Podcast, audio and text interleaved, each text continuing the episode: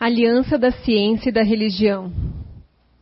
A ciência e a religião não puderam se entender até os dias atuais, pois cada uma, examinando as coisas do seu ponto de vista exclusivo, repeliam-se mutuamente.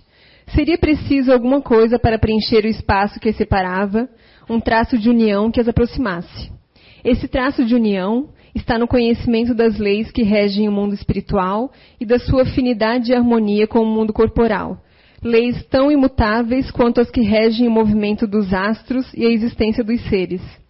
Essas afinidades, uma vez constatadas pela experiência, fazem surgir uma nova luz. A fé se dirigiu à razão, a razão não encontrou nada de ilógico na fé, e o materialismo foi vencido. Mas, nisso como em tudo, há pessoas que ficam para trás, até serem arrastadas pelo movimento geral que as esmaga, se tentam resistir ao invés de o acompanhar. É toda uma revolução moral que se opera neste momento e que trabalha e aperfeiçoa os espíritos. Após ser elaborada durante mais de 18 séculos, ela chega à sua plena realização e vai marcar uma nova era da humanidade. As consequências dessa revolução são fáceis de se prever. Deve trazer para as relações sociais inevitáveis modificações, às quais ninguém poderá se opor porque estão na vontade de Deus e resultam da lei do progresso, que é a sua lei. Então, sem mais delongas, pessoal, apresento a vocês o professor Clóvis Nunes. Com o senhor, professor. Muito boa tarde para todos e todas. Que a silenciosa paz do Mestre da Paz nos mantenha em paz. O tema da tarde de hoje é um dos princípios básicos do Espiritismo, um dos seus postulados. A reencarnação não foi criada pelo Espiritismo, ela foi adotada. A palavra reencarnação é nova dos idiomas do mundo. Ela foi criada em meados do século XIX um pouco antes do Espiritismo nascer. Antes desse período, não se pronunciava essa palavra. Reencarnar. Ou nascer de novo. Ou renascer.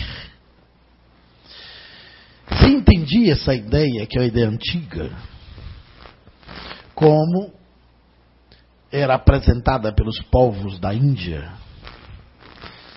O primeiro povo reencarnacionista foram os hindus. Mas eles elaboravam essa percepção com o nome de teoria da transmigração das almas. Ou, como também era chamado filosoficamente, como até hoje ainda se denomina, doutrina das vidas sucessivas reencarnar ou voltar à carne foi o nome criado no Ocidente. Na Europa e na França. E a doutrina das vidas sucessivas se alargou aqui no Ocidente, depois do advento do Espiritismo. Mas os povos mais antigos da Terra são reencarnacionistas. O povo hindu, que aportou às margens do rio Indi e que tem uma cultura histórica extraordinária, que teve como grande ser também um ser histórico chamado Krishna, que nasceu na Índia 4.500 anos antes do Cristo. Portanto, Krishna teria hoje 6.500 anos. Krishna é o grande líder espiritual do Oriente. A Índia tem 1 bilhão e 200 milhões de habitantes. Quase 1 bilhão é hindu e segue a Krishna. A doutrina de Krishna é totalmente reencarnacionista. Os hindus foram os primeiros povos a expressar essa crença. Mais tarde, 600 anos antes, nascia na bacia do Ganges, também na Índia, um outro grande ser e líder espiritual, Siddhartha Gautama, o Buda, que também foi o pedagogizador do hinduísmo. O budismo nasce do hinduísmo. E Buda nasceu sob a égide da doutrina hindu, hinduísta. E ele teve como base do seu pensamento a libertação do homem da roda do samsara, que é um símbolo dos budistas até hoje, configurado como leme de um navio. A roda do samsara é o ciclo das reencarnações inferiores. E toda a filosofia de Buda, com seus mais de 4 mil ensinamentos, tem como base libertar o homem das paixões, superar os desejos, a fim de que ele se libere da imposição das reencarnações inferiores com sofrimento.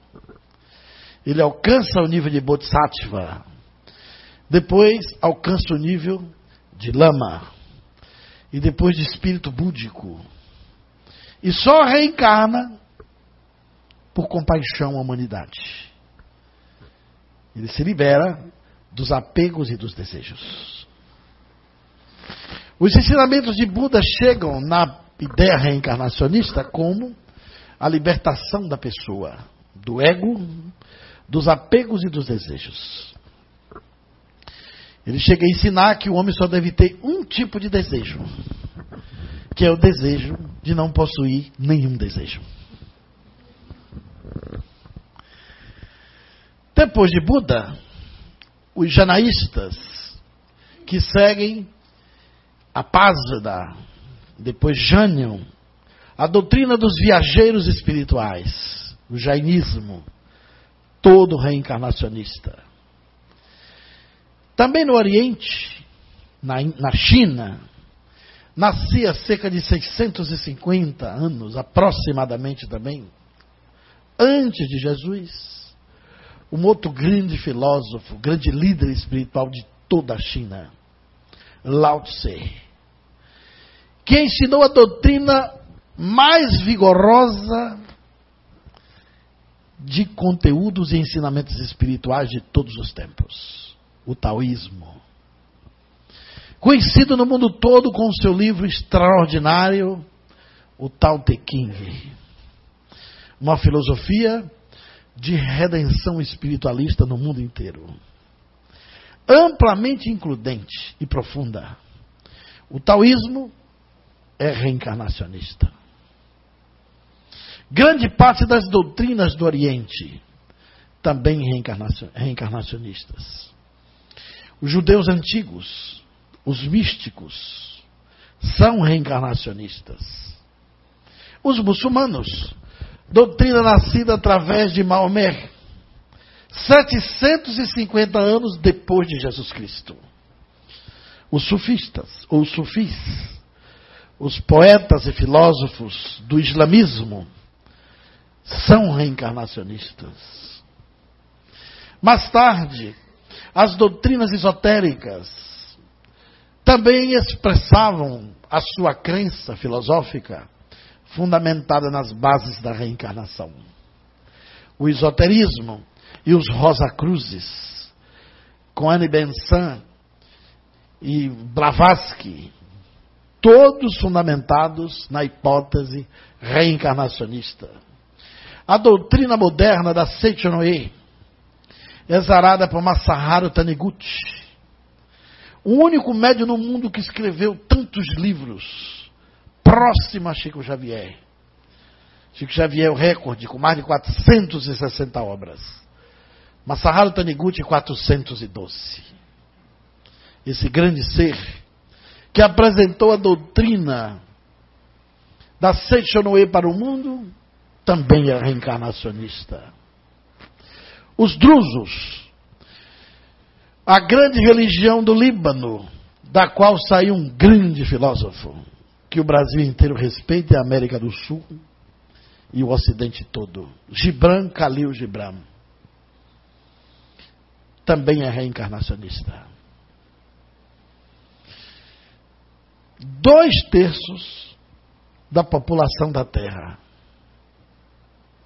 acredita na reencarnação.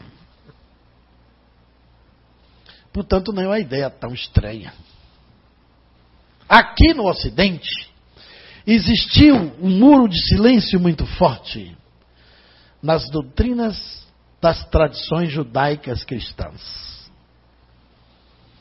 Jesus nasceu no Oriente, pregou no Oriente, conviveu com o Oriente. Não tinha por que ele negar a reencarnação. Jesus falava da lei. E dizia que não era possível ver o reino do céu se não nascesse de novo. Jesus conviveu com as ideias da reencarnação. Mas isso foi subtraído da teologia e da doutrina católica apostólica romana, principalmente nas Américas. Na Europa, alguns católicos ainda abordam a reencarnação. A teologia também protestante, que são as igrejas reformadas, também mantiveram grande silêncio a respeito. Mas há pastores, também na Europa, que se atrevem a abordar a ideia da teoria dos renascimentos. O fato é que aqui no Ocidente, a única doutrina que disseminou essa ideia como uma base sustentável, como um princípio filosófico que explicaria a evolução humana, foi a doutrina espírita.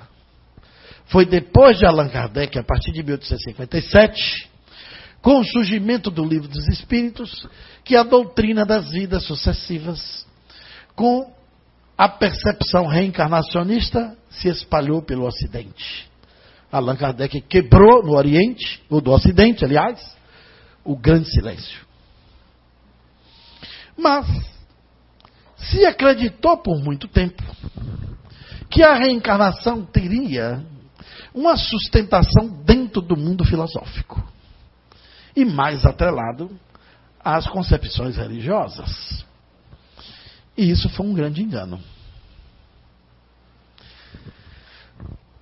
A reencarnação começou a interessar ao mundo da ciência. Ela saiu dos arraiais filosóficos, dos ambientes da crença e passou para os ambientes da ciência. Os primeiros trabalhos começaram ainda no final do século XIX, com dois homens incríveis. Um deles era militar francês, Albert de Rochard. E o outro, o escritor espanhol chamado Fernando Escola Vida. O coronel Albert de Rochard, que era membro das escolas hipnóticas, de hipnose da Europa, vindo, oriundo das escolas poderosas, que influenciou inclusive o surgimento da psicanálise com Sigmund Freud, as escolas de hipnose de Charcot e Nancy, que abriram para o mundo a abordagem do domínio da mente humana, dos mistérios que se ocultavam no inconsciente do homem a partir das técnicas de hipnose submetida por esses dois grandes pioneiros dessa área de investigação. O Albert de Rochard foi o primeiro homem a fazer a regressão de memória para uma vida anterior. Naquela época, usando a hipnose, se regredia a pessoa até a infância. Alguns pesquisadores intrépidos resolveram regredir até a vida uterina, para ver se a pessoa lembrava. E a pessoa lembrou das emoções da mãe, até do desejo do pai de abortar o feto. O bebê lembrava e ficava aflito. Quando a mãe vacilava, se tirava ou não ele. A consciência da pessoa, quando regredia, sentia as emoções do perigo da morte. E isso era revelado na regressão. Mas um certo dia, o doutor Alberto de Rochard resolveu fazer uma coisa que ninguém fez. Reagredir a pessoa antes da vida intrauterina. Tem sempre os pioneiros que faz algo que os outros não fazem. Para a surpresa dele, a pessoa falou numa língua estranha. Ele foi pesquisar. Era uma língua que ninguém falava. E ele começou a descobrir que a pessoa tinha uma consciência que antecipava a existência atual. Começou os primeiros ensaios de vidas passadas através de regressão de memória. O Fernando Escola Vida também fez a mesma coisa e foi pelo mesmo caminho. Os resultados e a casuística desses dois pioneiros impressionaram outros psiquistas do mundo. E nos anos 20, na Alemanha, Karl Miller publica um livro que reúne pela primeira vez as evidências da reencarnação como sendo uma possibilidade provável. E escreve um livro notável que foi inclusive traduzido para o idioma português com o mesmo nome, de A Reencarnação Baseada em Fatos. Nos anos 30, a ideia da reencarnação já era de interesse de outros investigadores. Nos anos 50, a reencarnação começou a interessar os psiquiatras. Porque começaram a descobrir que talvez as nossas fobias, recalques, traumas, medos e transtornos que se revelam numa vida presente, talvez tenham origem numa vida distante. nos anos 70, nascia as primeiras escolas terapêuticas com probabilidade de usar a reencarnação como base terapêutica. Nos anos 80, começam as primeiras publicações de pessoas incríveis do mundo da psicologia, da psicanálise e da medicina. Dr. Morris Netherton, nos Estados Unidos, abre uma escola para ensinar médicos e terapeutas a regredir pacientes para curar traumas baseados em vidas passadas. Ele era de origem protestante. A doutora Elio Amba, psicóloga norte-americana, depois de 16 anos de pesquisa, investigando mais de mil pacientes, apresenta um trabalho notável com um título chamado Recordando Vidas Passadas, com apoio da Universidade de História Natural da sua cidade e com a equipe de muitos pesquisadores que lhe assessoravam, ela regrediu mais de mil pessoas e fez uma abordagem tão extraordinária com esses números que ela foi vendo as evidências das falas dos pacientes regredidos, que ela chamava de sujeitos. Regrediu uma pessoa para o século XIII. E o indivíduo dizia: Estou no Peru, no século XIII. Aonde você se encontra? Ele diz, eu estou numa feira que vende coisas. Como é a arquitetura do lugar? Ele descrevia. Que roupa você veste? Ele descrevia. Você sabe qual é a moeda que tem aí no Peru? Ele botava a mão no bolso e tirava a moeda. Dizia a esfinge da moeda. Descrevia a ambiência do lugar. Ela levava o indivíduo até a morte. Ele havia morrido de peste. Ela apanhava aqueles dados, dava para o departamento de História Natural da universidade, para pesquisar se no Peru, no século XIII, existia aquela arquitetura, se tinha aquela esfinge da moeda e se teve aquela peste. Ela fez isso com todos os pacientes. Ela chegou a pesquisar, inclusive, pessoas que falaram línguas mortas, que não tinha mais ninguém que falasse. E ela achava tradutores de línguas mortas para identificar, com muita dificuldade, que idioma foi aquele que a pessoa devia ter falado. Ela pesquisou a classe social dessas mil pessoas.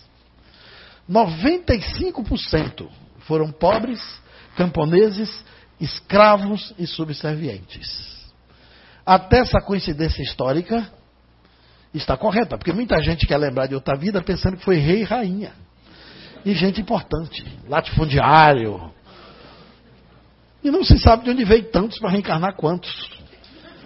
Porque a lógica matemática mostra que a classe dos ricos sempre foi minoritária, nunca foi tão grande assim. Esses dados ela pegou gente de todas as classes sociais, de várias etnias e de várias religiões. O público dela era misturado. Ela regrediu até ateus, regrediu judeus, protestantes, espiritualistas, católicos, religiões comparadas, seitas, regrediu jovens, idosos, negros, mestiços foi um trabalho fantástico dela. Não teve contestações. Paralelo ao trabalho da doutora Eliwamba, uma outra médica incrível, chamada doutora Edith Fiore, tem a ousadia de escrever uma obra com o título Nós Já Vivemos Antes. Mostrando a hipótese da reencarnação como a base de sustentação da construção da personalidade humana nos anos 90, começaram a se fundar ao redor do mundo associações nacionais e internacionais de terapeutas de vivências passadas ou de vidas passadas. O Brasil fundou o Instituto Nacional Brasileiro de Terapia de Vidas Passadas. Depois fundou a Associação Brasileira de Terapeutas de Vidas Passadas. Depois fundou a Sociedade Brasileira de Terapeutas de Vidas Passadas. São quase 2 mil profissionais que se espalham pelo Brasil hoje, usando a terapia da regressão de memória para curar traumas, fobias, recalques, medos e transtornos. Médicos, psicólogos, psiquiatras, todos fazem esse curso com dois anos de duração. Antes de regredir os seus pacientes, eles fazem dez regressões em si mesmos e mais 10 nos colegas, para poder estarem aptos a regredir pacientes. Essa foi uma área que a reencarnação dominou com força. Hoje no Japão, na Europa, na Áustria, na, Áustria, na Alemanha, nos Estados Unidos, na, na América do Norte, nos países escandinavos, todos têm associação de terapeutas de vivências passadas. Um chorrido de livros foram publicados sobre isso. Mas a reencarnação saiu do mundo da terapia, saiu do mundo da psiquiatria e caiu no mundo da biologia. Os trabalhos mais audaciosos surgiram a partir da Índia, nos anos 80 com um pesquisador extraordinário que começava sua pesquisa mais de uma década antes, mas tornou a público nos anos 80 um termo de sua autoria chamado memória extracerebral. Era o Dr. Remendas Nath Benerji, professor da Universidade de Jaipur, na cidade de Rajasthan, na Índia apresentava um termo altamente ousado: memória extracerebral. Pressupõe uma memória fora do cérebro. Porque extra quer dizer fora.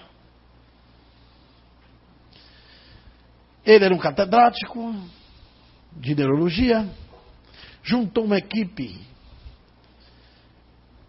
polivalente, de quase 20 pesquisadores, e iniciou uma pesquisa pioneira, fundamentada em lembranças espontâneas produzidas em crianças, diferente da regressão induzida pelos terapeutas. Ele apanhou relatos de crianças que todo mundo acha que era fabulação infantil, prestava atenção no que essa criança dizia e ia fazer uma pesquisa de campo. Muitas crianças às vezes revelam coisas estranhas a seus pais. Mas o pai acha que é um delírio infantil. É uma fabulação da idade. Mas o doutor Benergi resolveu levar a sério aquelas informações, porque muitas eram desconcertantes. Um dos casos mais extraordinários do Dr. Benergi, entre mais de 2.700 casos, que ele investigou com sua equipe. No final da sua vida, a equipe já era constituída de 26 pessoas. É o caso de um garoto chamado Munesh, que morava numa aldeia chamada Xandagari. Era um menino hiperativo, de 5 anos de idade. E a mãe, de vez em quando, dava uma segurada surra nele para ele parar a hiperatividade. E um dia daqueles que, segundo ela, ele estava bem endiabrado, ela bateu e acha que bateu demais. Porque o menino se zangou e disse: Eu não sou seu filho. E se você me bater de novo, eu vou para minha casa. Eu tenho uma casa em Itrani. Eu tenho uma mulher, tenho uma fazenda, tenho quatro vacas, tenho um poço e tenho uma casa. A mãe achou que bateu demais pela cabeça dele. E ele ficou meio perturbado. Ele chorava e repetia isso. E não me chame mais de Munesh. Porque nome, meu nome não é Munesh, meu nome é Bajan Singh. Aí a mãe disse: Pronto, piorou. Chegou o pai, tarde e noite. E ela foi logo questionando ao pai.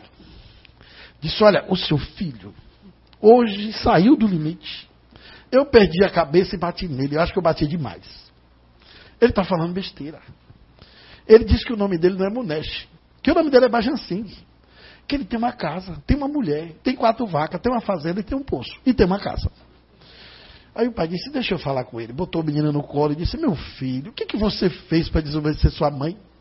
Que ela precisou bater tão forte no senhor. Se o senhor também não brinca comigo, não. E nem me chama de Muneste. Meu nome é Bajan Singh. E se o senhor me bater, eu vou para minha casa. Porque tem uma mulher, eu tenho quatro vacas, tenho uma casa, tenho uma fazenda e tenho um poço. O pai ficou espantado, mas a notícia correu. E chegou aos ouvidos do doutor Banerjee. O avô do garoto chamado Takur sabia dos trabalhos de memória, de pesquisa de memória cerebral do doutor Banerjee em Jaipur. O doutor Banerjee conversou com o avô pelo telefone, marcaram o encontro, ele foi até a casa. Ele levava gravadores e deixava a criança falar espontaneamente. Dr. Benegir, depois de uma conversa longa com a família, foi até a cidade de Trani, que ficava mais ou menos uma hora e meia, duas de viagem. E chegou lá e descobriu que existia um homem chamado Munesh. Mas, desculpe, um homem chamado Bajan Singh, que havia morrido de febre. E que tinha apenas três anos e seis meses de distância de uma vida para outra. Da morte de Bajan Singh para o nascimento de Munesh o doutor Benegim descobriu que ele tinha uma casa. Ele tinha uma viúva. Tinha uma fazenda. Existia quatro vacas. E tinha um poço. Ele volta para a família, faz uma pesquisa mais alongada e sugere a família ir com a criança visitar a casa em Itani. O menino entrou no carro, lépido e faceiro. Quando chegou perto da cidade, ele já foi indicando como é que chegava mais perto para a entrada. Chegou na praça, primeiro impacto, ele descreveu aquele banco é que eu tinha dinheiro. E deu um grito para parar. Meu grande amigo está ali sentado. Na, no banco da praça. E o pai disse: Como você sabe que ele é amigo? Eu emprestei dinheiro a ele, morri ele não me pagou.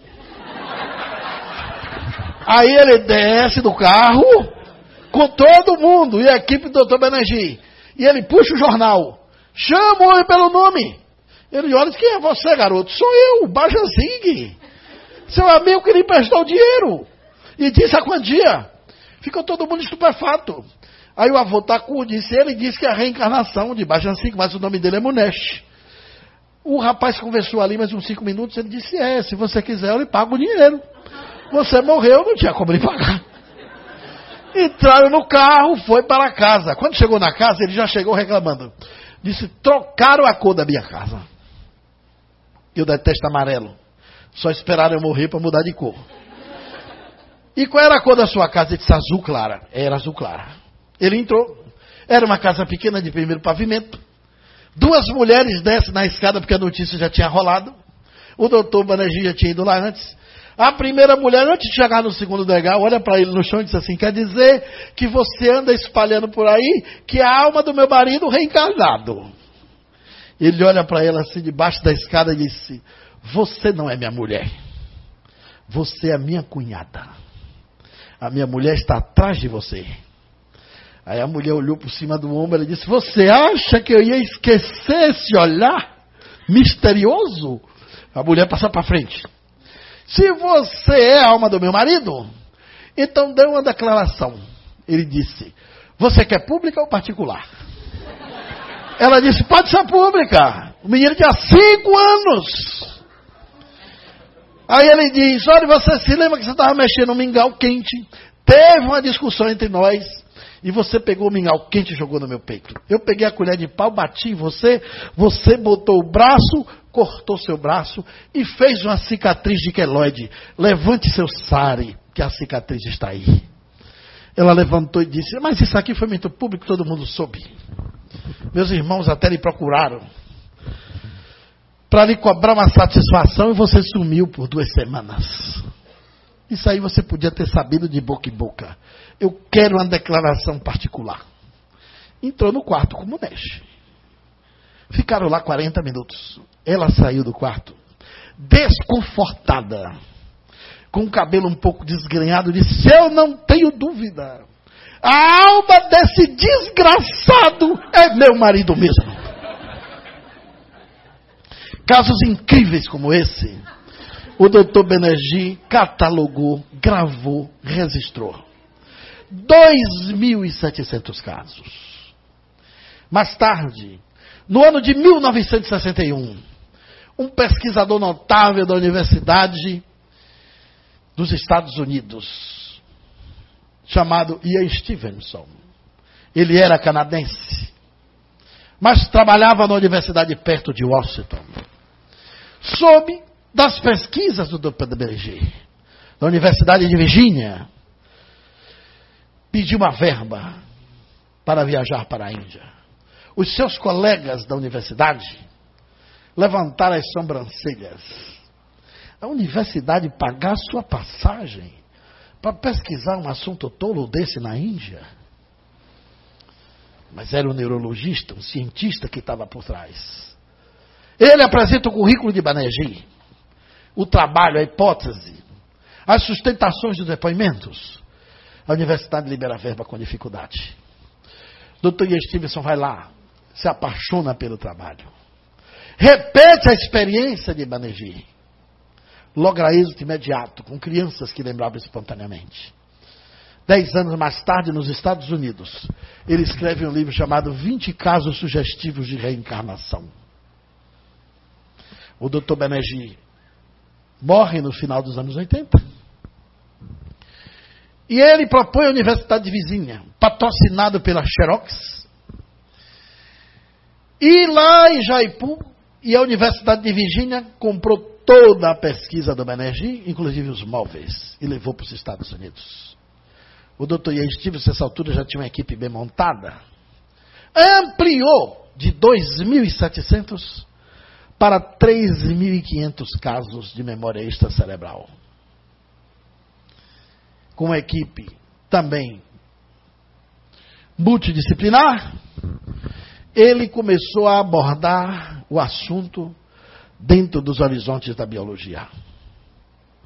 Porque descobriram, ele e o Dr. Benergi, que dentro desse universo de 3.500 casos de crianças que lembravam espontaneamente, era um percentual pequeno, 0,0002 das crianças que se lembravam, havia um fenômeno que eles denominaram de birthmarks, ou seja, marcas de nascença.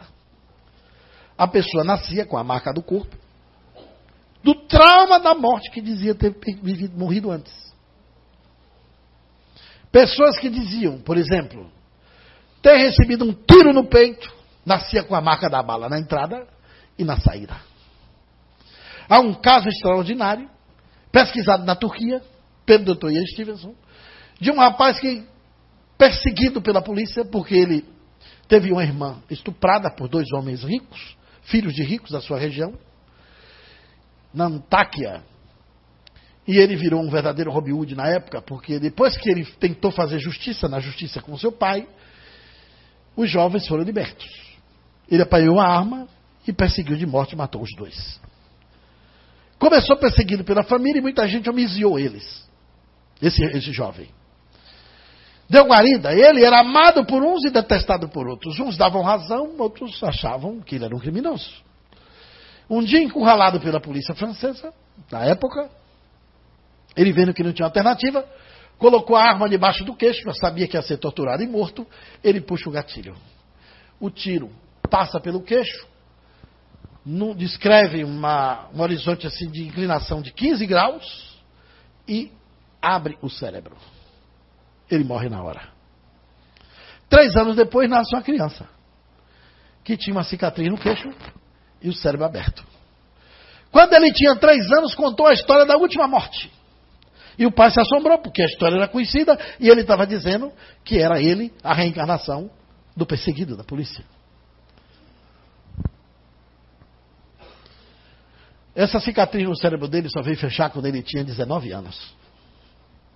Ele descreveu o momento da morte, os detalhes da sua vida.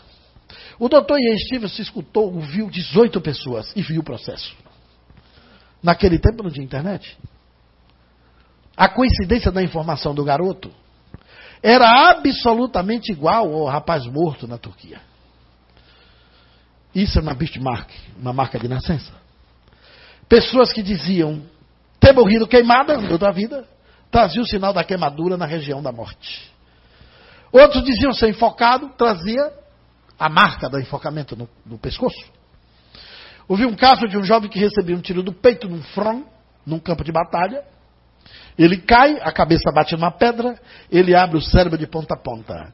Ele nasceu, o parto foi normal, não teve fósseis, e ele nasce com a cicatriz no cérebro, no lugar que ele devia ter aberta na outra vida.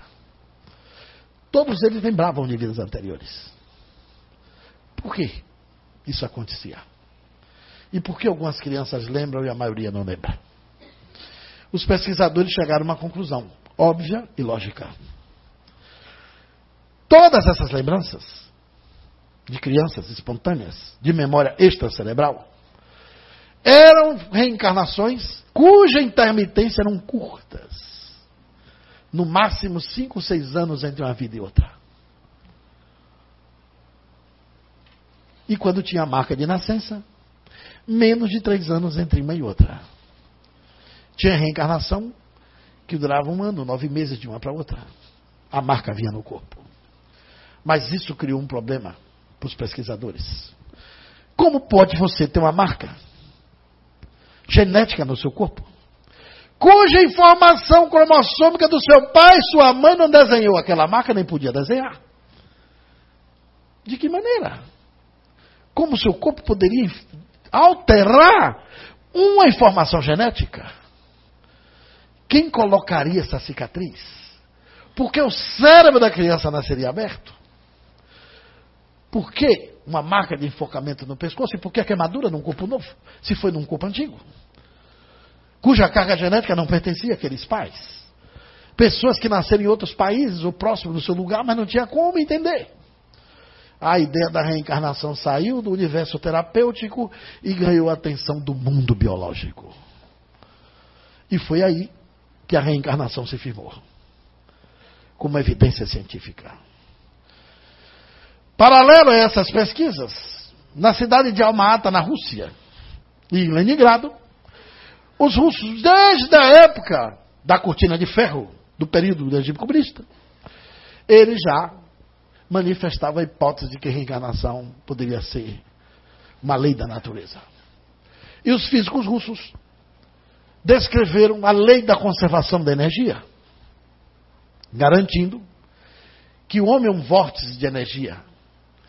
E a lei da conservação de energia é que nenhuma energia pode desaparecer sem deixar rastros. Porque não se cria energia, não se gera energia, energia se transforma. E se o homem é um, é um vórtice complexo de energia, ele não poderia desaparecer sem deixar rastros eles descreveram a lei da conservação de energia, que vale também para os seres humanos. Talvez a reencarnação seja algo tão natural e tão simples que responda às complexidades cuja biologia não tem resposta. Essas pesquisas todas vieram se encontrar com o trabalho de dois biólogos incríveis.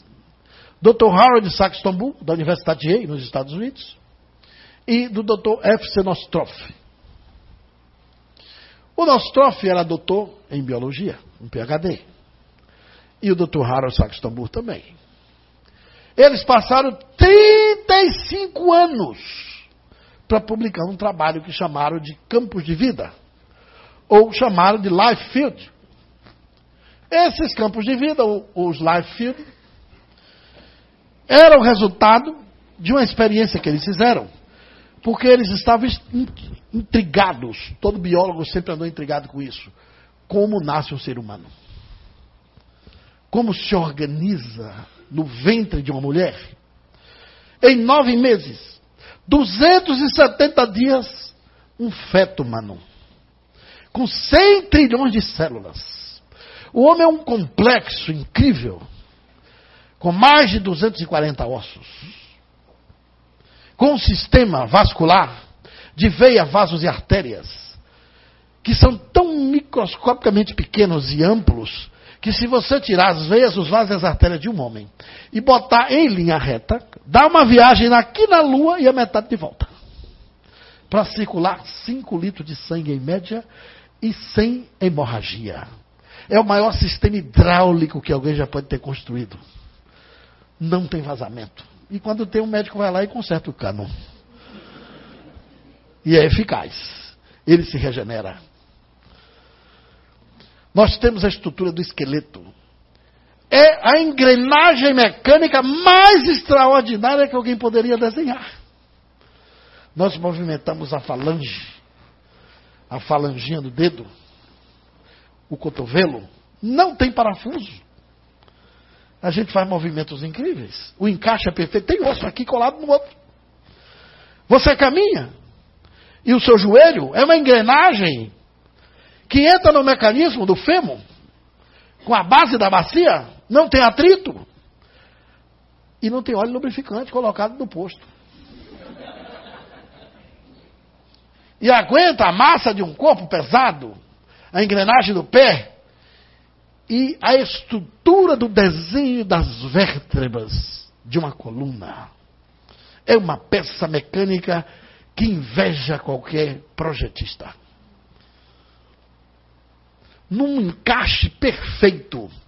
Um atleta olímpico dá saltos incríveis e não desencaixa. Aguenta pesos que são impressionantes e não sai do lugar. Mas nós temos ainda, além da parte hidráulica, da parte mecânica, nós temos a parte elétrica, que está no sistema nervoso central e no cérebro. O nosso cérebro funciona por impulsos elétricos. Cada órgão do nosso corpo consome um quanto de energia do cérebro, que é alimentado pelos filamentos nervosos que saem por trás da nossa coluna cervical da sua lombar. Baço, fígado, pâncreas, todo mundo tira energia do cérebro. E o coração? Que pega a energia de milivolt do cérebro e transforma em microvolt. E bombeia eletricamente. O coração tira a energia elétrica do cérebro. Bate todos os dias, sem parar. E a gente nunca agradece o coração. Talvez por falta de gratidão, alguns ficam cardíacos. E ele está ali batendo firme, bombeando quimicamente esse líquido precioso que o bebê não toma o leite da mulher, não sai com cor de beterraba. É branquinho. Mas o sangue do bebê já é vermelho. O maior metabolismo bioquímico que existe na face da Terra é o metabolismo de um corpo humano. Você se alimenta e o que você come é transformado em enzimas, em cálcio, em proteínas, tudo selecionado por uma estrutura incrivelmente perfeita. Como essa máquina pode ser construída? Isso os biólogos, Dr. Harold Saxton e F.C. Nostroff queriam saber. Intrigados. Porque tudo vem a partir do espermatozoide e do óvulo. Duas células microscópicas que se juntam e viajam. Viaja ali, o, o espermatozoide viaja para encontrar o óvulo. E mais tarde, o ser humano se torna esse complexo incrível. Essa máquina poderosa, que tem um sistema hidráulico, mecânico, elétrico e bioquímico. A gente não sabe explicar. A biologia diz como funciona, mas não diz por quê. Ela não sabe dizer. Por que, que a partir da fecundação o ser humano se torna gente? Isso preocupou o poeta Augusto dos Anjos, que era o poeta materialista da ciência. Ele diz assim: Homem, por mais que gaste os teus fosfatos, não compreenderás analisando os fatos. Ainda que desintegres energias, a razão do completo e do incompleto. E como é que em homem se transforma um feto entre os 270 dias, que são os nove meses da gravidez. O espermatozoide sai disparado na tampa de falópio, nadando ali dois centímetros e meio por hora. E se a mulher for muito alta, ele vai nadar uns 40 centímetros. Se a tampa for grande. Se for baixinha, ele nada uns 35. Tem duas horas menos de viagem. O espermatozoide é microscópico. Mede 0,6 micras. É abaixo do milímetro, muitas vezes. O homem ejacula, em média, pense aí, 150 a 200 milhões de espermatozoides. Não é mil, não. É milhões. É uma nação inteira de uma vez só. E produz espermatozoide todo dia. E se demorar de ejacular muito, ejacula até 250, porque fica o estoque. A mulher, diferente do homem, não produz o óvulo já nasce com o estoque pronto. Se ela tiver 30 anos, o óvulo dela tem 30 anos. Se ela tiver 50, o óvulo tem 50. Por isso não se aconselha as mulheres terem bebê muito idosas, porque o bebê pode nascer deformado porque o óvulo está velho. Então a mulher já sabe quantos óvulos tem desde a hora que nasce. Ela está com todo o produto na prateleira, diferente do homem que produz todo dia. Aí ela libera um ou dois por mês nos dias férteis. O espermatozoide sai, viaja na trompa, chega lá e procura entrar no óvulo. Mas tem umas coisas nesse caminho que são complexas. Primeiro a gente vai logo corrigir aqui a injustiça. A injustiça de dizer que a mulher é sexo frágil. Veja quem é mais frágil. O óvulo é mais ou menos, se ele for o tamanho de um pires, o espermatozoide é do tamanho de uma cabecinha de arroz com a cauda. Quem vocês acham que é mais frágil? Até no tamanho é. Aí o espermatozoide, quando sai a turma da frente, os que vão alegres, satisfeitos, gente, vocês não sabem o que acontece. O canal vaginal é alcalino. Mata 30 milhões que vão na frente. Os bichinhos não sabem. São os famosos boi de piranha. O, o da, da, da, do, do órgão sexual feminino vai matando a turma e os do meio vai passando. Enquanto os espermatozoides kamikazes vão morrendo. Nesse caso aí, às vezes os últimos são os primeiros a chegar. E os que saem da frente são os primeiros a morrer. Cerca de 30, a, algum pesquisador chegou a dizer até 35 milhões morrem. Aí, ele vai nadando 2,5 centímetros por hora. Veja que é uma estrada longa. Quando ele chega lá, está cansado doido para repousar. E vocês pensam que entra fácil? Tem uma tal da entrada secreta. Um tal do abra-te sésamo. O óvulo tem um lugar que passa. O resto está fechado. Não entra em qualquer lugar, não. Tem uma portinha. E muitas vezes, quando você vê no filme, o cara do espermatozoide aqui, ó, batendo a cabeça, coitadinho. Chegaram mas não entram.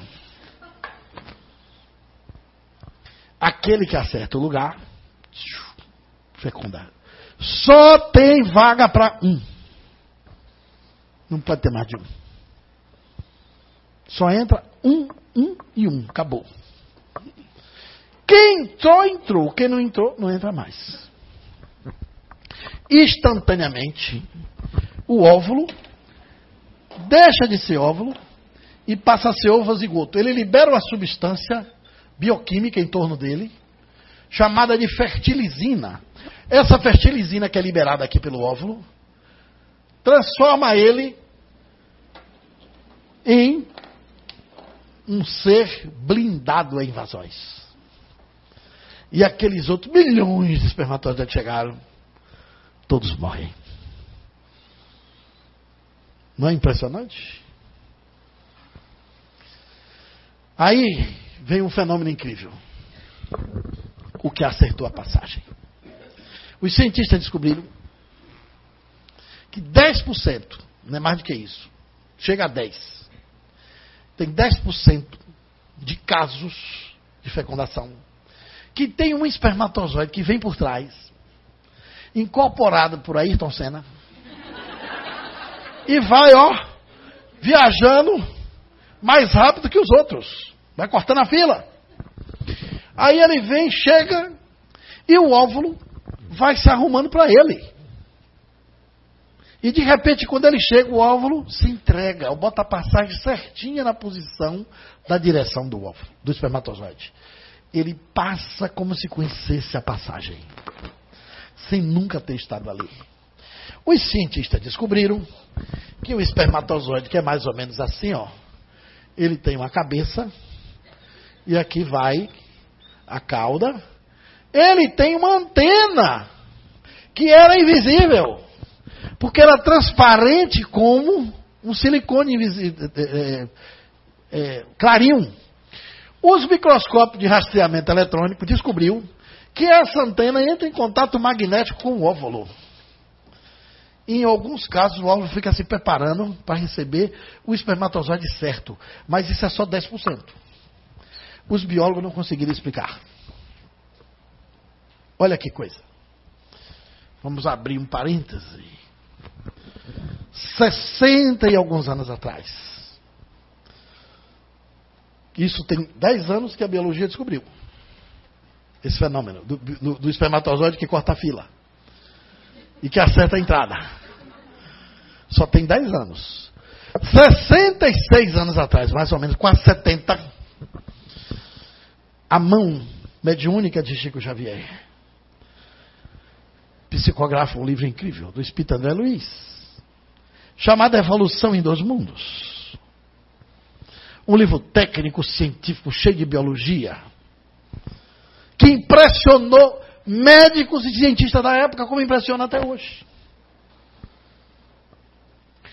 Nesse livro, Espírito de André Luiz, explicando a fecundação, diz que alguns espíritos, na hora que vão reencarnar, por alguma evolução que possuem, colocam a sua vibração no ato da fecundação, com o seu campo espiritual.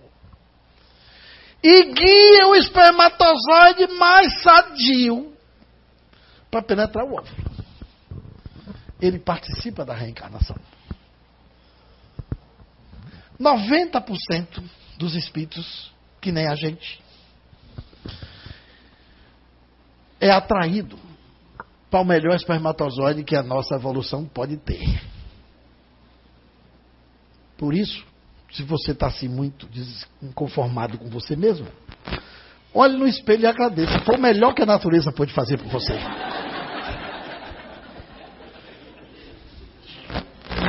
Foi o máximo. Foi a sua frequência que guiou o espermatozoide certinho. Quando o espírito tem staff para escolher o mais sadio, talvez aconteça o que a biologia descobriu em 10%. Ele vai numa velocidade maior. Isso é a sabedoria da natureza para a perpetuação da espécie. Na dimensão animal, essa escolha se dá na luta entre o mais forte. Os gorilas, quando vão copular, lutam entre si os machos. O que derruba o último vai copular. E a outra turma que apanhou só fica olhando. Os alces entram em lutas tão vertiginosas que chegam a quebrar os chifres. O que ganha, copula.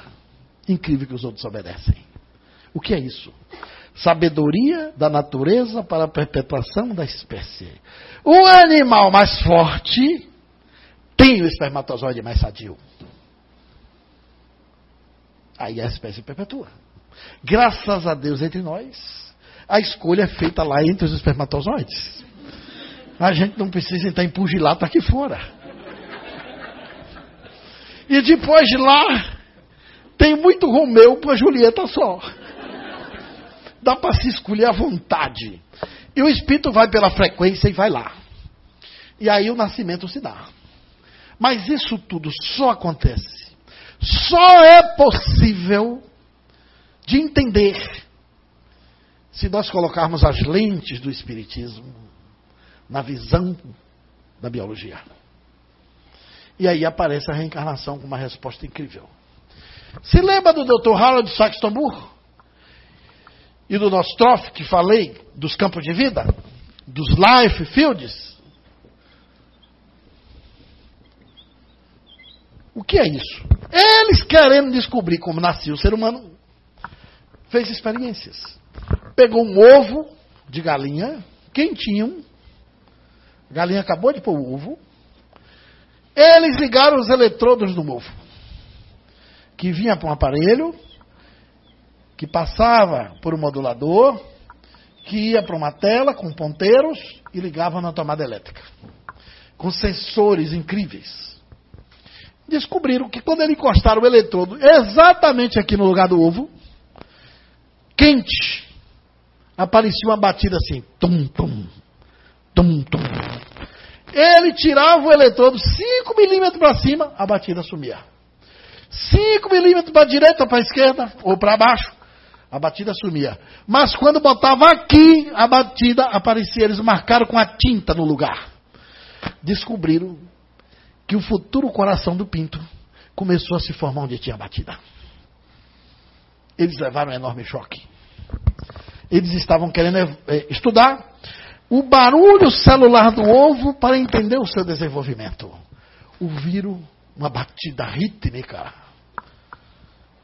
O primeiro órgão a se formar no ser humano também é o coração. Assim como no pinto. Eles então deduziram: será que nós somos a forma de uma forma? Será que tinha um coração energético do pinto? Presente no ovo? Antes do coração físico se formar? Não deu outra. A conclusão estava exata. Eles fizeram experiências mais tarde. Três décadas e meia de trabalho para publicar o Life Field os campos de vida. Fizeram experiência com a salamandra em estado embrionário. Tiraram a pata da salamandra e botaram no lugar da cauda. Tiraram a cauda, botaram no lugar da pata. Descobriram que a pata começou a afinar no lugar da cauda e virar cauda. E a cauda encolheu e tomou a forma de uma pata. Ou seja, aonde tinha que ser cauda era cauda e não pata, onde tinha que ser pata era pata e não cauda, mesmo que você botasse uma matéria diferente, ali tinha uma forma que desenhava a forma.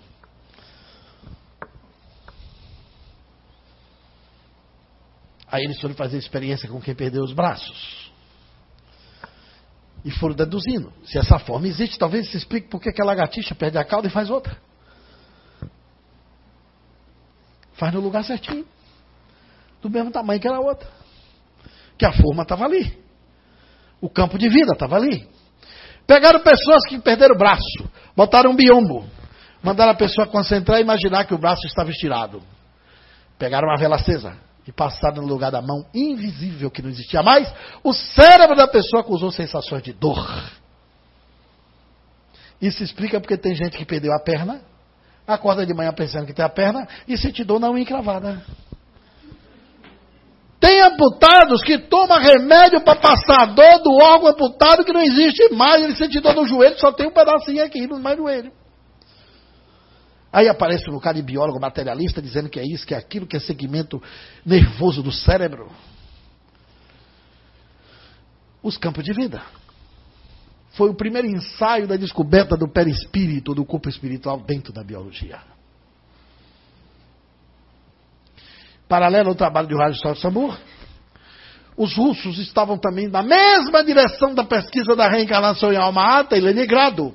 Apresentaram um trabalho chamado de Campos Estruturadores da Forma, sem conhecer o trabalho dos americanos. Na Universidade de Pasadena, nos Estados Unidos, eles também apresentaram o um modelo organizador biológico. Ao mesmo tempo, três grupos de cientistas se, comunicaram e descobriram a mesma coisa. Mas o doutor Gustavo Stomberg, físico da Universidade de Monte Wilson, na Califórnia, autor do projeto dos raios lasers que levaram um canhão de 80 polegadas a jogar o laser na Lua e voltar. Um excelente físico e diretor do Observatório de Monte Wilson que descobriu o balanço da Lua. A Lua está flambando no espaço, um metro e meio para a direita, um metro e meio para a esquerda. Ele descobriu que a Lua estava aqui antes da Terra chegar. Ela tem crateras imensas porque recebeu pancada de meteoritos e meteoros antes que a Terra fosse bola de fogo. Por isso que ela ainda está balançando, terminando a pancada que levou ela muito para um lado, muito para o outro. Quando a Terra chegou, ela caiu no campo gravitacional da Terra, mas continuou fazendo sua balançadinha. A Lua é mais velha que a Terra. Os exames do solo provaram isso. E o Gustavo Stromberg descobriu isso com a sexta tripulação. Pouca gente sabe, mas o homem foi seis vezes na Lua. Uma das vezes colocou placas de 3 metros por 3 de aço inox. Esses canhões saíam da Terra, batiam no aço inox da luz, refletiam e traziam para cá. Isso ajudou na pesquisa da pesca e do movimento e da influência da Lua, de que 28 e 28 dias repete sua periodicidade, influenciando a vida nossa aqui no planeta. O autor dessa pesquisa, Leu o trabalho de Liefeld de, de, de Harold Sachs e de F.C. Nostroff, os dois doutores em biologia. E ele, como físico, dizia: Harold Sachs Tambul e Nostroff apresentam os campos de vida, mas a raciocinam como biólogos. E ele quis dar a opinião dele como físico. E ele diz: não pode existir campo sem agente. Como físico, ele quis dar uma contribuição. E ele nos dá uma ideia mais ou menos de campo. Se eu bater esse pincel aqui, você escuta a batida. Mas quem está lá fora não ouve. Para esse, essa batida ser virar lá para você, que é o som, ele precisa do campo acústico para ser transportado. Sem o campo acústico do som, não tem a propagação do som. Quando você está com frio, e abre a geladeira mais fria ainda, você recebe o campo de frigoria. Quando abre o congelador. Mas aquele campo de frigoria só existe porque tem um agente que é o gelo. Da mesma forma que o agente do campo acústico é o som, o campo de frigoria é o gelo. Quando você está com frio, faz uma fogueirinha e você chega perto até uma lareira, você sente um calor é o campo térmico do fogo. Para o campo térmico do fogo existir, tem que ter o agente, que é o fogo. O doutor Gustavo Stamberg pergunta: se o ser humano tem um campo, quem é o seu agente? Tem que ter um agente. Aí, o perispírito ganhou o nome de campo de vida, de modelo organizador biológico, de campo estruturador da forma, e esse campo ganhou o nome de condensados energéticos, mais tarde campos morfogenéticos, depois, agora recentemente, com outro biólogo chamado Rupert Sheldrake, ele chama de campos da consciência. O campo tem um agente, o agente é o espírito. É o psiquismo. É a mente. Allan Kardec chamou esse campo de perispírito. Acertou em cheio quando botou o nome perispírito. Porque o campo está em torno do agente. A palavra peri mais espírito, que quer dizer perispírito, Peri quer dizer em torno de. A palavra peri ele tirou do termo biológico de perisperma, que é uma membrana que, que cobre a semente. Você pegar, por exemplo, um caroço de limão, tira aquela cascadura, dentro tem um carocinho leitoso. Você tira uma película fininha e o caroço de dentro sai bem verde. Alguém já viu aquela película fina? Aquele é o perisperma do caroço. Está em torno do, da semente. Foi ali que Allan Kardec se inspirou. Peri de perímetro urbano. É que está em torno da estrutura urbana da cidade. Peri de periferia. E peri de perispírito quer dizer que está em torno do espírito. Allan Kardec pergunta os espíritos: os espíritos vivem descoberto no além? Ele disse: não, tem um campo que lhe reveste. O perispírito do espírito é o corpo do espírito. O perispírito do espírito está para o espírito como o corpo do homem está para o homem. Quando a gente vê o morto parecendo com o corpo que deixou na terra, estamos vendo o perispírito dele. Vidente não vê o espírito de ninguém. A gente de pressupõe que vê o espírito porque ele tem um perispírito. É o corpo espiritual da pessoa.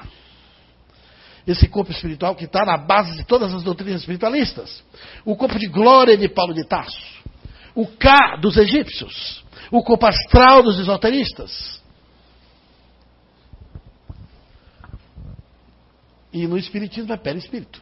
E na ciência, life field, campos de vida, campos da consciência, modelo organizador biológico, o campo estruturador da forma. São vários apelidos para a mesma coisa.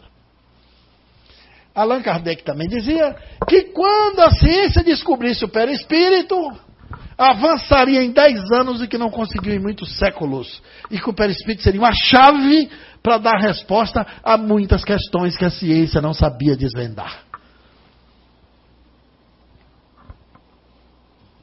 A biologia diz: não é o órgão que faz a função. A função é que faz o órgão. Mas quem é que faz a função? A função faz o órgão. Mas quem faz a função? A biologia não sabe dizer. O espermatozoide viaja, fecunda o ovo e vira gente. Ela sabe como, mas por que, que vira gente? Ela não sabe dizer. Uma amiga minha que queria abortar disse assim: Cláudio, acho que eu vou tirar, porque disse que até duas semanas não tem nada. Eu disse: não tem nada, deixa para tu ver, se não virar gente. Besteira achar que não tem nada, né? Deixa aí para tu ver. O espírito se liga ao corpo na hora da fecundação. E a reencarnação só é possível, a formação do feto, o milagre dos 270 dias só é possível porque tem uma consciência, um psiquismo, uma mente que elabora a formação do corpo, utilizando o seu campo que é o perispírito. Quando o óvulo chega e é fecundado, o espermatozoide entra e ele vira ovo zigoto, o espírito se aproxima do óvulo fecundado, acopla o seu campo, e aqui começa com a informação a desenhar o futuro feto que vai se formando aqui. Nos 270 dias. Vai se organizando.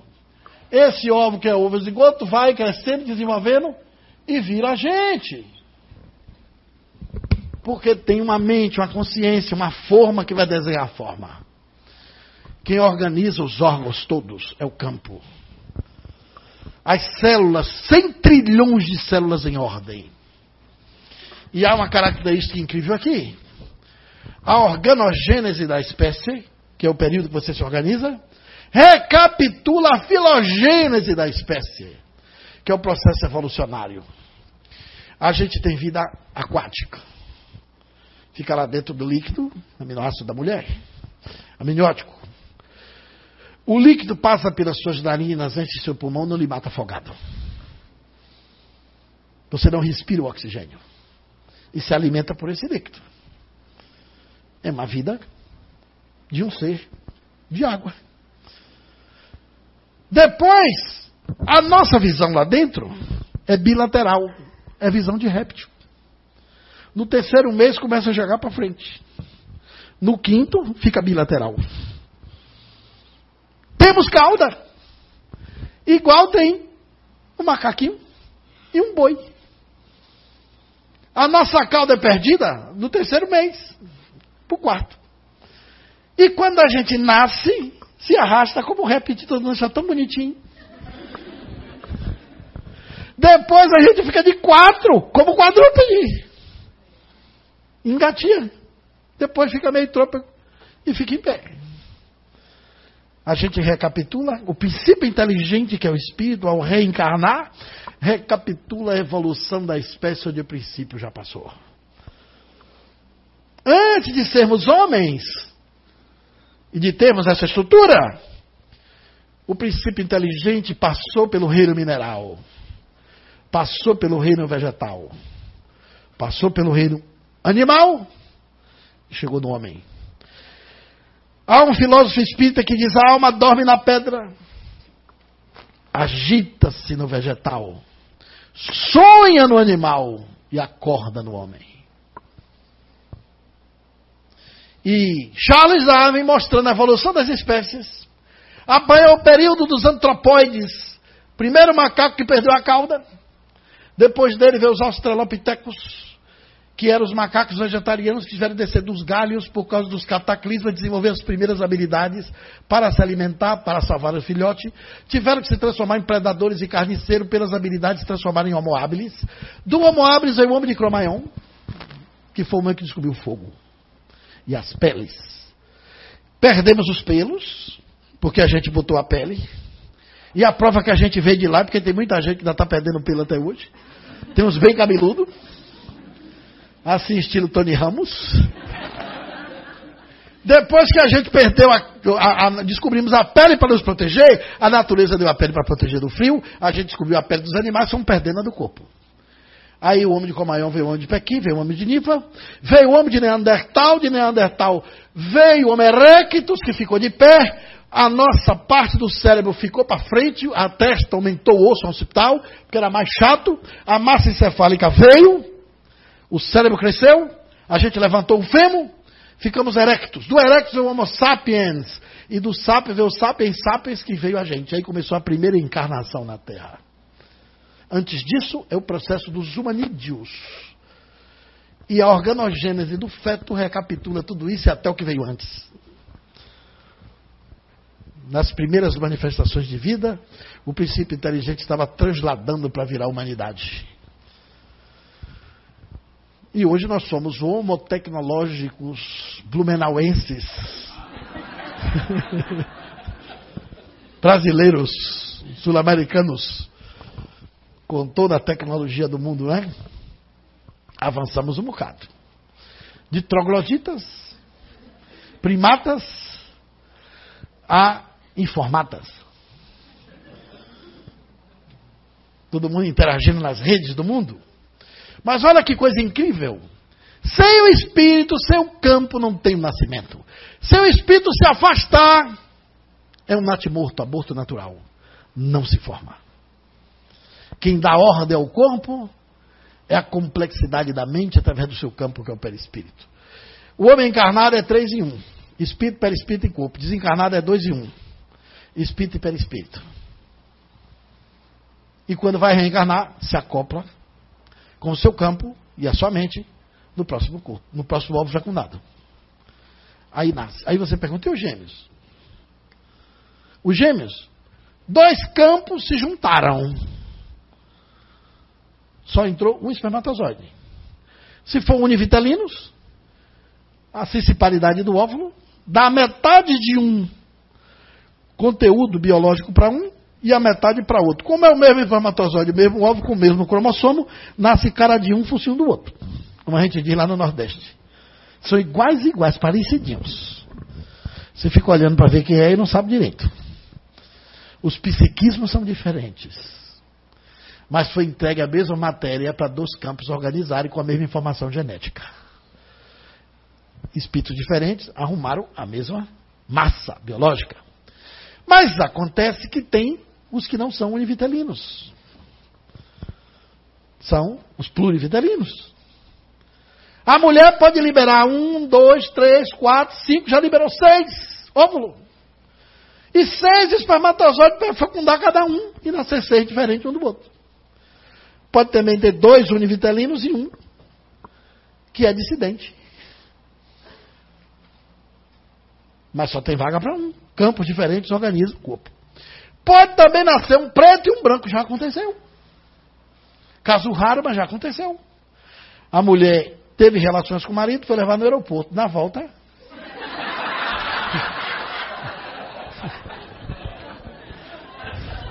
Namorou com o amante.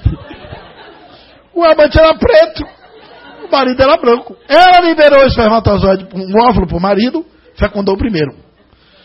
Liberou o segundo, fecundou o segundo. Na hora que nasceu, teve que contar a verdade. Porque quando olharam, um pretinho, um branquinho. Caso raro de acontecer, mas aconteceu. Sob determinadas emoções, a mulher libera mais de um ou dois óvulos. Aliás, a mulher tem dois ovários, tem um estoque garantido.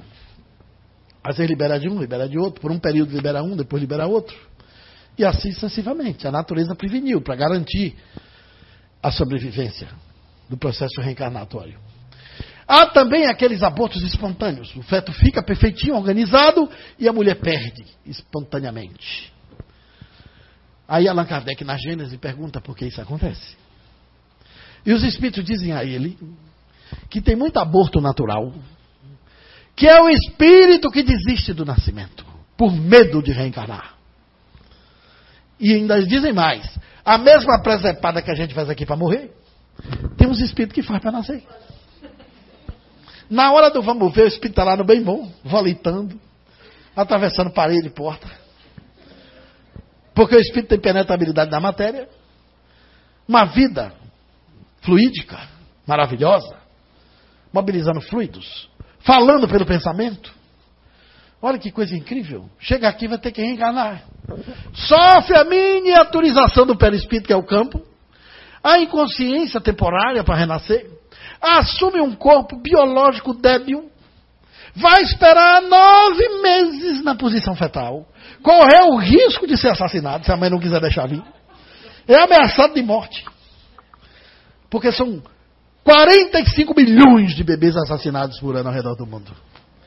É o maior genocídio da Terra. A gente acha que a Primeira Guerra Mundial matou muito. 70% das nações do mundo tem um aborto legal e matamos em massa bebês indefesos.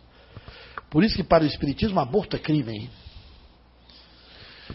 Aí o Espírito está ali, vai nascer, aí diz assim, tu vai nascer lá na América do Sul, no Brasil, no Nordeste e Pernambuco. Aí o espírito fica pensando, situação financeira difícil, seca, mas tem um tal de Bolsa Família que vai quebrar seu galho? Você acha que é todo mundo que topa essa proposta? Tem espírito que se afrouxa, como diz no nordestino, e cai fora. Tem medo do renascimento.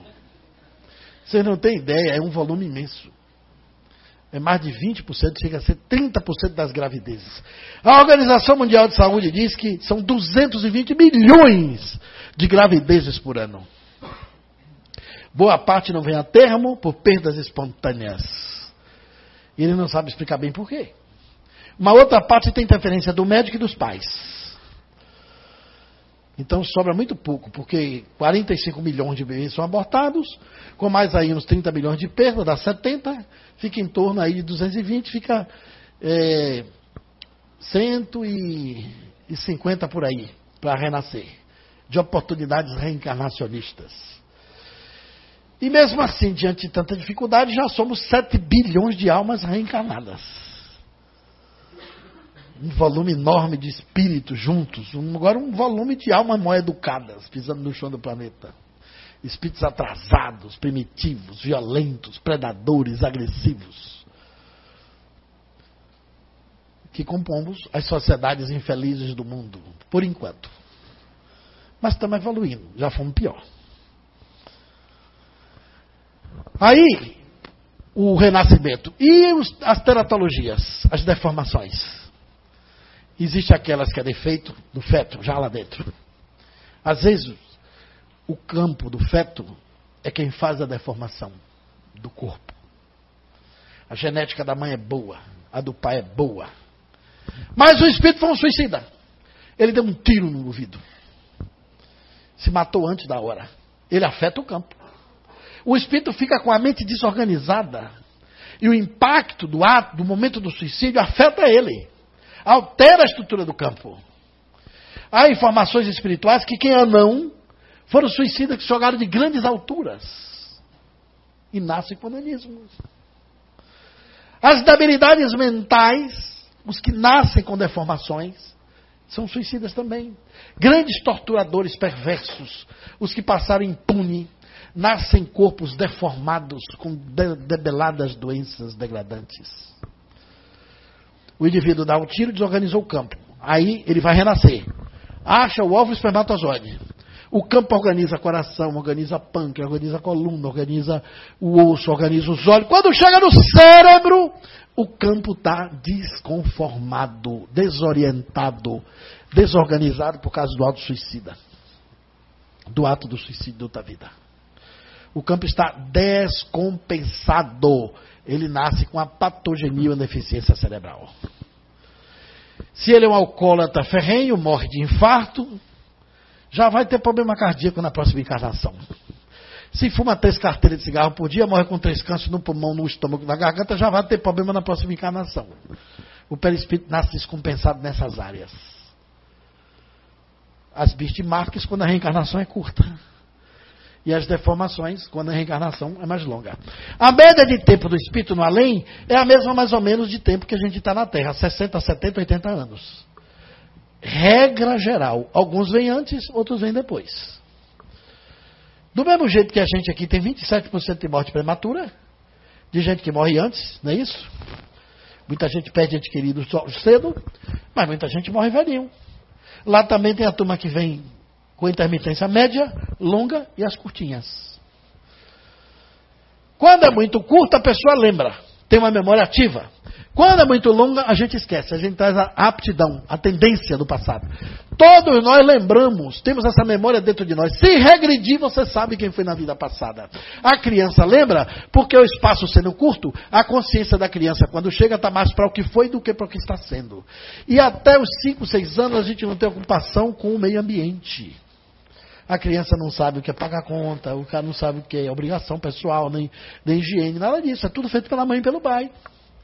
E depois desse período, quando a consciência dele vai tomando conta do meio ambiente, ele vai esquecendo da lembrança de vida passada.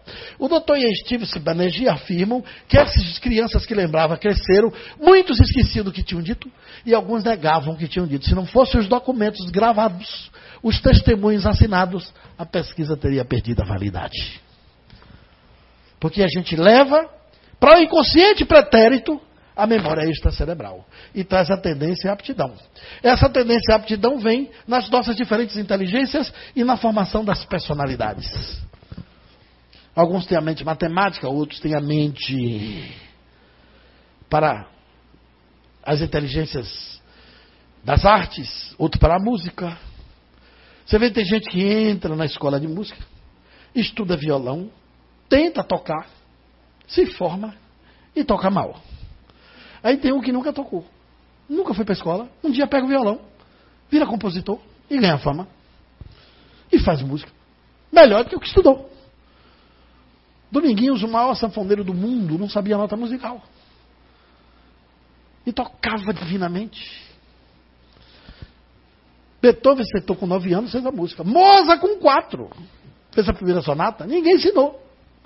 Castro Alves, o maior poeta do Brasil, com seis anos fez a primeira poesia, morreu com 24. Se eu e vocês aqui estudarmos 24 anos de poesia, a gente não chega no chulé de Castro Alves. Quem ensinou ele a fazer poesia? De onde vem essa tendência, essa aptidão? O psicólogo Carl Gustav Jung, que era reencarnacionista, autor subtraído das escolas de psicologia, e de muitas universidades preconceituosas, afirma: a personalidade humana é algo tão complexo que não pode ter idade do corpo. você vai ver personalidades maduras em corpos jovens e personalidades infantis em corpos velhos. O espírito, às vezes, é mais velho de um filho do que o próprio pai. Tem pai que depois de um certo período só faz que o filho desce. Eu viro, viro conselheiro. Vezes foi pai dele na vida passada. Volta filho e ele continua sendo filho da outra vida. Até no dia da eleição, vou votar porque meu filho mandou. Eu vou falar com meu filho para ver o que ele acha. Tem sempre disso, né?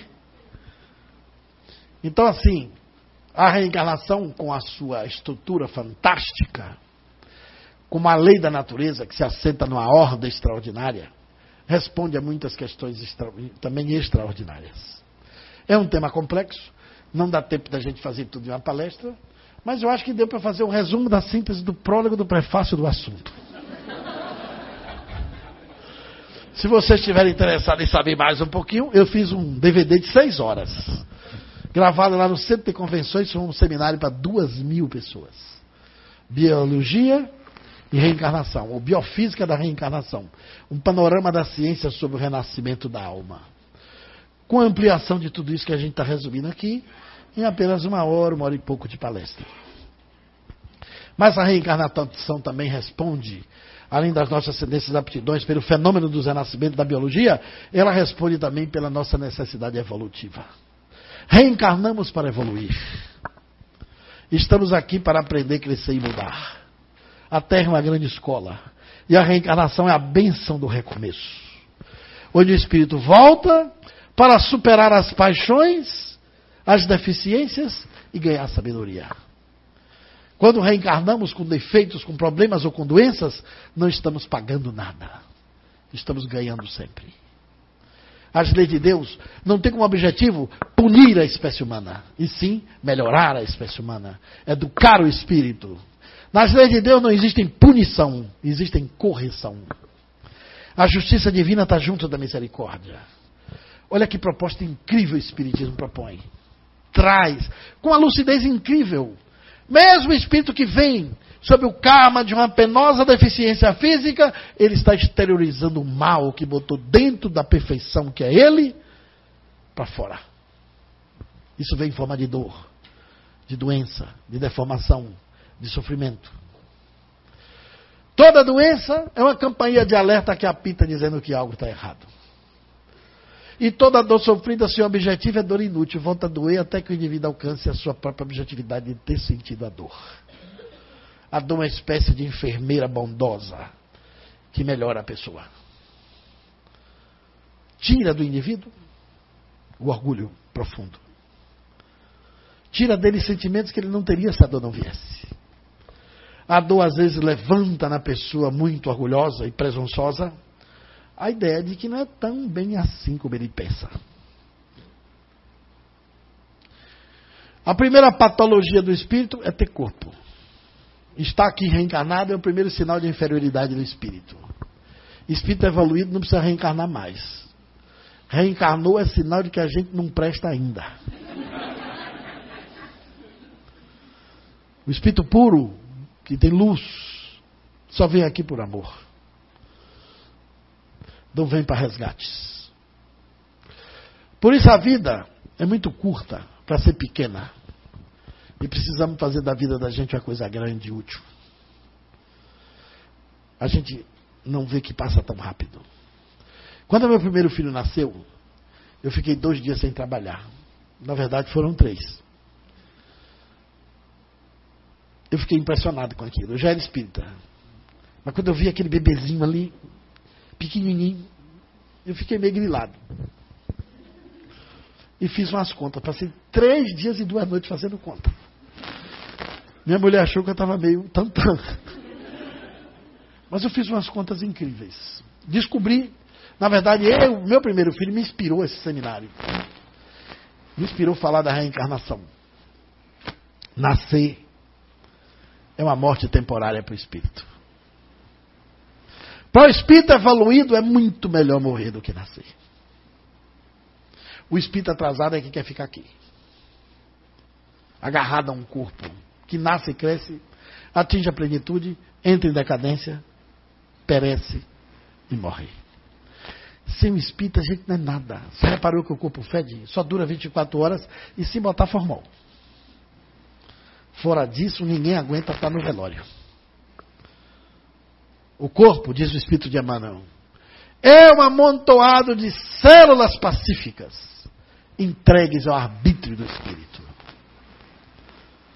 O que conta é o espírito, não é o corpo.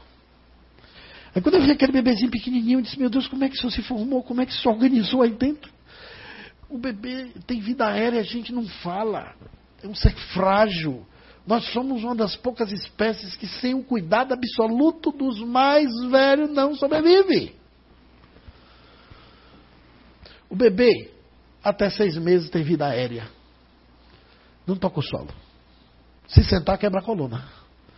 É do braço para o beijo, do beijo para o colo, do colo para o braço, do braço para o colo. Já parou a vida aérea, no ar. Não tem contato com o chão. A gente não presta atenção. Isso tudo é para a gente que tem a mente observadora. Eu fiquei olhando aquilo.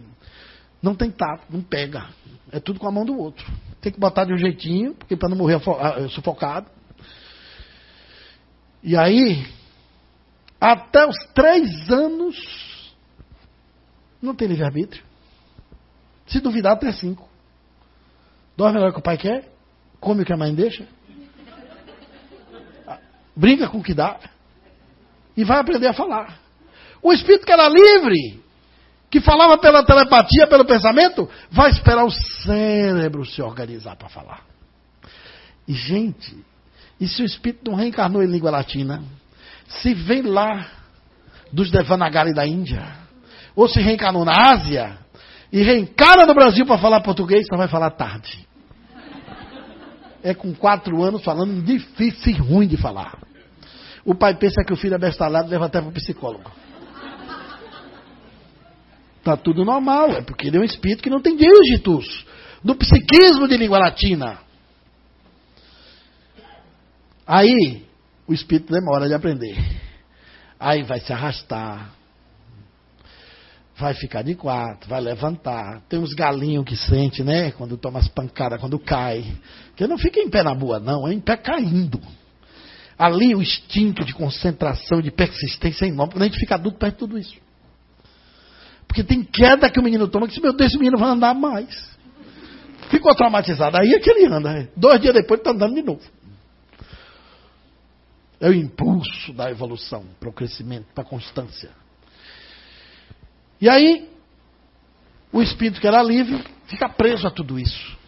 Só vai assumir sua construção de identidade a partir da adolescência, dos 12 anos, quando vira criança. Nos sete completa a reencarnação. Então eu fiquei, as contas eram o seguinte, para você entender que conta eu fazia. Numa vida de 70 anos, você passa 25 dormindo. Certo? Só sobrou 45. E tem gente que gosta de dormir depois do almoço. Isso aí eu não botei na conta. Outros dormem embriagado, também eu não botei na conta. Né? Eu botei só a normal. Aí sobrou 45. Olha, numa vida de 70, gente. Tem gente que adora dormir, dormir demais. A gente já dorme nesse mundo com os olhos abertos, para que dormir tanto de olho fechado. Dos 45, repare bem, quantos anos o homem estuda? Oito lá no ginásio, quatro na faculdade, se passar direto, se não fizer cursinho, lá vai 12, dois na especialização, se fizer doutorado, vai para 15, 16 anos. Aí você está ali, que estudar também é um trabalho, divertindo um pouco, mas estudando, estudando, estudando. Vai fazendo as contas. Eu fiz a conta de quanto tempo a gente perde fazendo higiene pessoal. Botei dois banhos por dia numa vida inteira. Você perde quase três anos tomando banho. Se o banho for uma média de 5 a 7 minutos, porque tem gente que canta todas debaixo de chuveiro. E tem outros que ficam ali lendo todos os jornais. Já reparou que tem gente que perde muito tempo no quarto do banho? Cortar a unha, gente. Você não, não sabe, mas sabe quantos metros de unha a gente bota por cada dedo na encarnação? É. Deixa eu criar para você ver, são dois metros por dedo. Se nascesse logo para você cortar logo 10 centímetros, mas é homeopaticamente de 15 em 15. E a mulher que vai para o salão fazer, demora mais. O salão é a melhor sala de meditação que existe para a evolução do espírito. Só tem conversa edificante. Gente, as mulheres entram lá, oito da manhã, saem onze felizes. Três horas, duas de espera, para não perder a fila, e quarenta emprestando a cabeça para arrumar. Aí, sai feliz que essa é melhorzinha do que o que entrou. Mas é muito tempo que a gente joga fora. Aí vem a comida, gente. Três vezes por dia. Depois tu tem que cozinhar e depois lavar o prato. Aí vem as necessidades fisiológicas. Depois vem escovar dente, todo dia. Tem gente que é só duas vezes, para dormir e para acordar, e tem gente que vai no meio-dia. Vem os, os, os, pelos, né? O homem faz barba, faz outras coisas, para outras coisas, né? E tem uma coisa que a gente não se dá conta. O tempo passa. Eu fui ver depois, um ser humano normal chora numa vida. Se ele for normal, chora um balde de lágrimas. Se não for, se for muito chorão, chora até dois. Nesse interregno, você vai trabalhar para se sustentar. Uma pessoa normal trabalha 84 mil horas da vida. Pense nisso. Até se aposentar. Quando se aposenta, tem o privilégio de viver pior, né? 70% do salário. Se for pelo INSS, eu vou ter um significado do INSS. Isto não será o suficiente. Aí você ainda tem um detalhe. Ainda tem um detalhe nisso aí. No meio do caminho, se casa. Se casar errado, são anos de aflição. E tem uns que vai torcer pelo time. E torce por um time que perde. Sofre, chora. Me dá uma pena quando aquele povo chora no estádio. O tempo perdido, meu Deus. Ainda tem as horas de raiva, as discussões efêmeras. E tem gente que ainda pega esse pouquinho de tempo que tem na vida, fuma e bebe. Se embriaga, se intoxica, morre mais cedo é o suicida lento. A vida passa. Quando você menos espera, está na hora da morte. Acabou a reencarnação. Depois que você bota tudo isso na conta, qual é o tempo que sobra para você se iluminar, se espiritualizar e viver com profundidade? Nós existimos e vivemos pouco. Viver em profundidade não é viver muito, porque você pode viver muito e mal. Não dá tempo. Eu fui no aniversário do amigo meu que fez 90 anos. Eu perguntei como é fazer 90. Ele disse: Quanto você tem? Eu disse: 52. Ele disse: Tu viu passar? Eu disse: Não. Ele disse: A mesma coisa vai ser seus 90. Você não vê passar.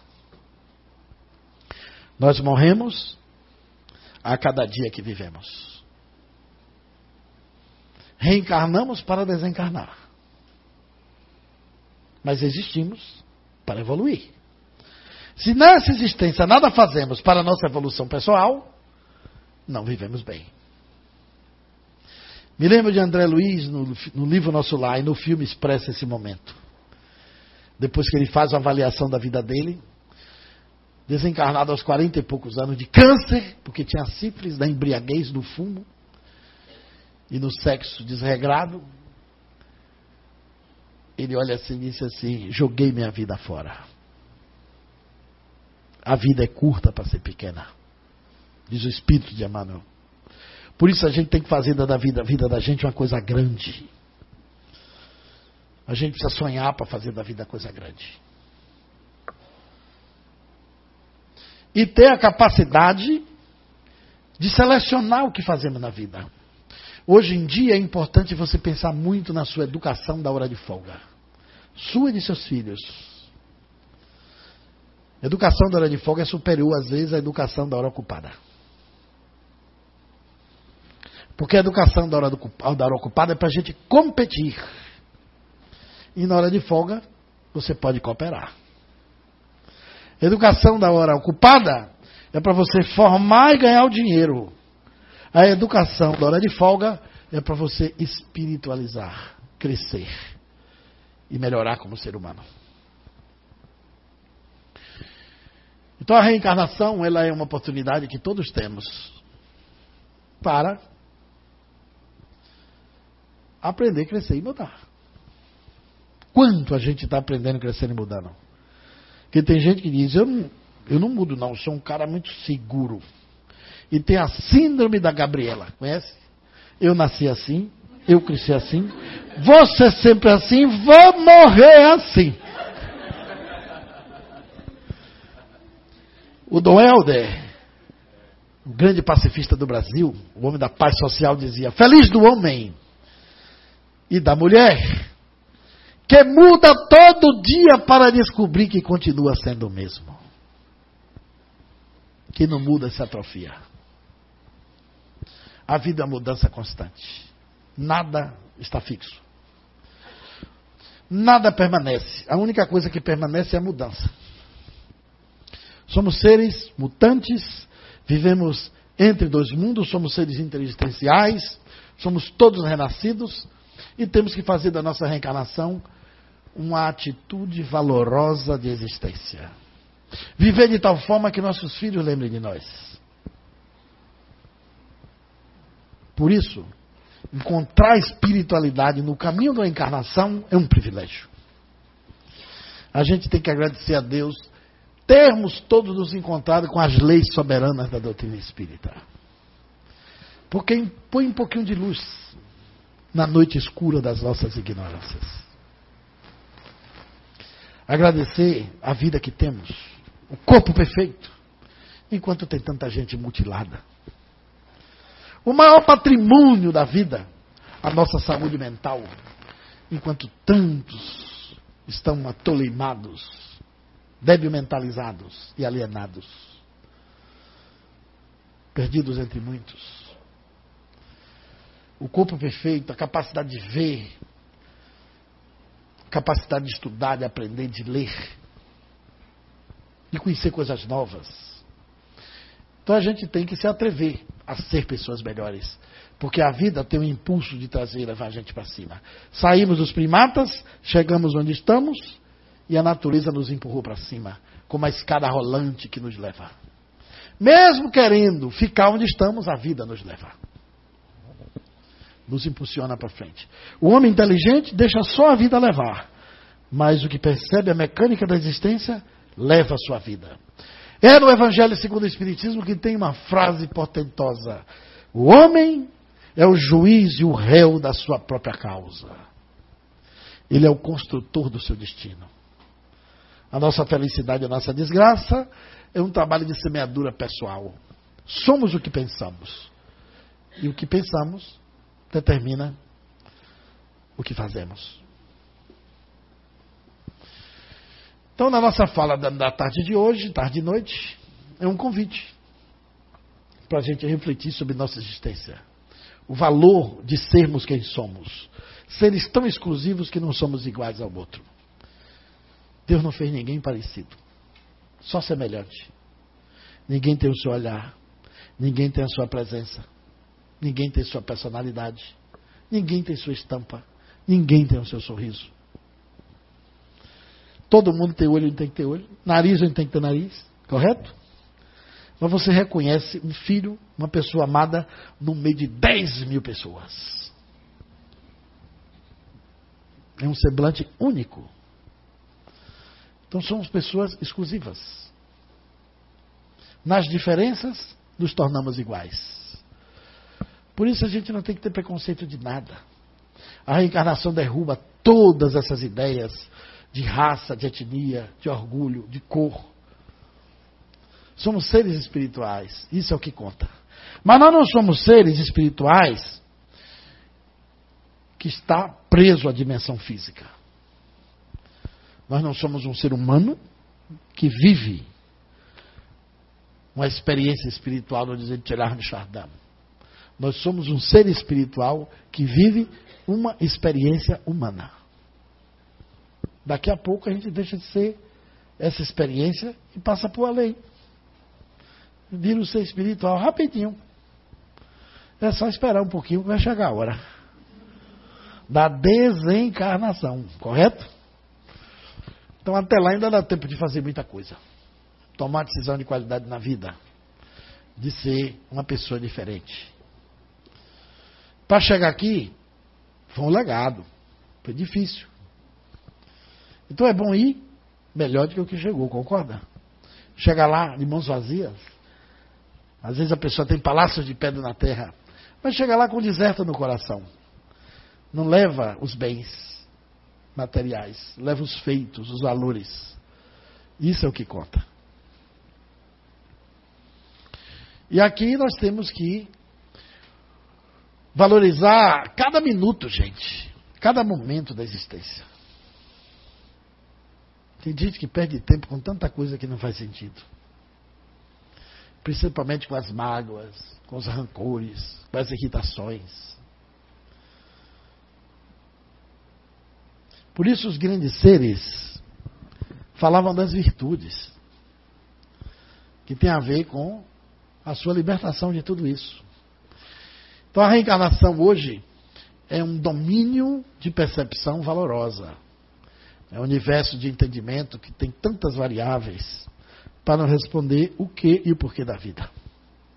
Espero ter ajudado vocês a se sentirem mais reencarnados do que só serem de uma existência só. A vida é uma só. É, mas no sentido transcendente. A gente não tem muitas vidas, tem uma só. A vida do espírito é única. Ela se veste de forma e perde a forma. A vida é eterna. O corpo é que nasce e morre. Nós temos a ilusão de entender a vida pelos nossos sentidos. E os sentidos nos ilusionam. Para encerrar, eu vou, vou, fazer a metáfora da ilusão dos sentidos. Se eu perguntar a vocês o contrário de alto, vocês vão me dizer que é baixo. O de dia é noite. O contrário de branco, preto. O de bonito, feio. O de homem, mulher.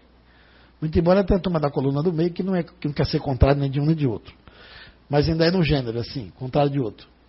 O contrário de alegre é triste. E o contrário de morte? Todo mundo imaginou vida. O contrário de morte não é vida. O contrário de morte é nascimento. Não pode morrer algo que não nasceu. Não pode desaparecer algo que não apareceu. O contrário de morrer não é viver, é nascer. A vida não tem um contrário. A vida antecede o nascimento e precede a morte. A vida é. Ninguém entra na vida quando nasce, nem sai da vida quando morre.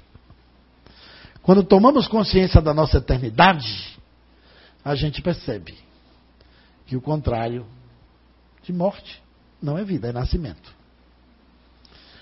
A vida não tem contrários. As formas de vida é que aparece e desaparece, que nasce e morre. Mas a vida está no interior das formas. Ela é essencial. E o essencial segundo o poeta Saint-Exupéry, é invisível aos olhos. Muita paz para todos. Thank you.